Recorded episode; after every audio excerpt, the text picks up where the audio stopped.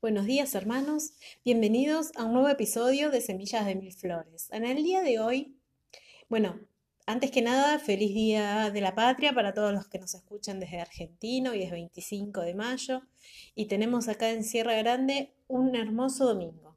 Ahora sí, vamos a, a lo nuestro, vamos a compartir hoy un versículo que está en el libro de Esdras, es eh, Esdras 4.4 y dice así, pero el pueblo de la tierra intimidó al pueblo de Judá y lo atemorizó para que no edificara.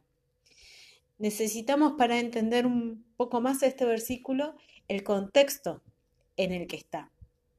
El libro de Esdras comienza narrando la vuelta de los cautivos a Jerusalén y el comienzo de un gran avivamiento. El pueblo de Israel comenzaba a reconstruir el templo y si leen en los capítulos 3 del 8 al 13 van a poder ver bien que estaban trabajando en comunión mientras daban alabanzas con emoción y adorando en profundo agradecimiento al Señor. Es una descripción hermosa y tan vívida que uno la puede sentir ese gozo cuando lo lee ese avivamiento que había en el pueblo.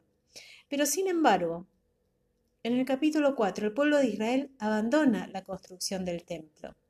¿Y por qué abandona la construcción del templo? Por miedo. Cabe resaltar en este capítulo el versículo 4 y el 23 y el 24. Son los que nos marcan que fueron las cosas que dieron miedo al pueblo de Israel. Israel tuvo miedo de la violencia de los pueblos que lo hostigaban, a la que el versículo que citamos dice el pueblo de la tierra. Y tenía miedo de, de, bueno, de los saqueos, de la presión que ejercían sobre ellos.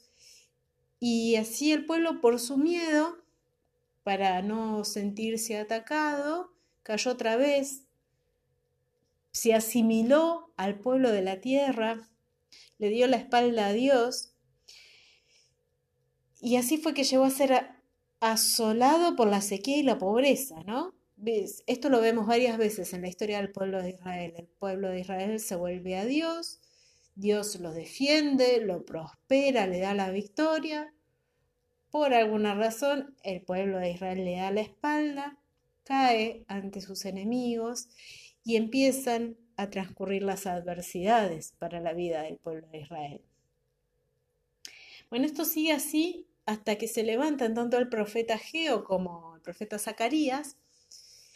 Podemos ver, en, por ejemplo, en, en Ageo, en el capítulo 1, ¿no? que nos cuenta que el pueblo de Israel estaba, seguía, ¿no? a pesar de que ya tenía sus casas, seguían trabajando en ellas, haciendo eh, unas terribles decoraciones elaboradas, habla de las casas artesanadas, ¿no? Este, y el profeta los llama a volver a trabajar en el templo, a que dejen de trabajar en sus propias casas y los llama a volverse a Dios. Claro, algunos seguían con el miedo. No sé si recuerdan el capítulo 1 del profeta Geo, decían, no, pero no es el momento. ¿no? Como que todavía estaban ahí esperando.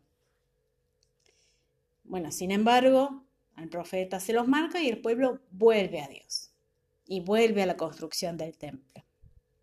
Así es como muchas veces tenemos miedo de las circunstancias que nos rodean muy por encima del temor que tenemos a Dios y de la confianza que tenemos en Él.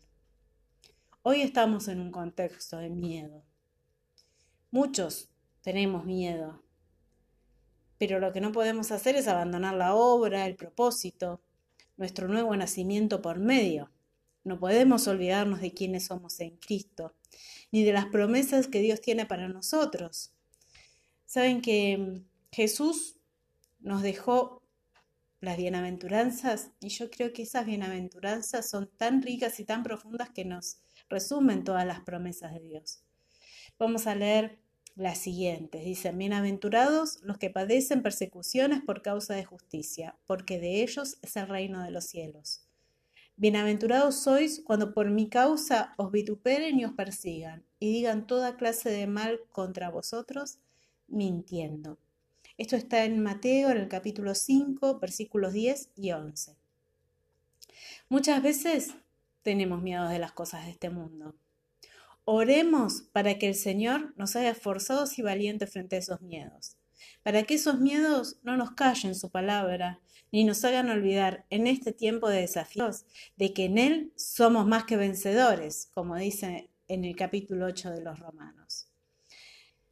Los invito a vencer todos los temores respecto a las situaciones de esta tierra, a tener temor de Dios, a mantenerse en el servicio, a seguir hablando de su palabra, a orar y a velar por las cosas de nuestro Padre. Les envío un enorme abrazo y los bendigo.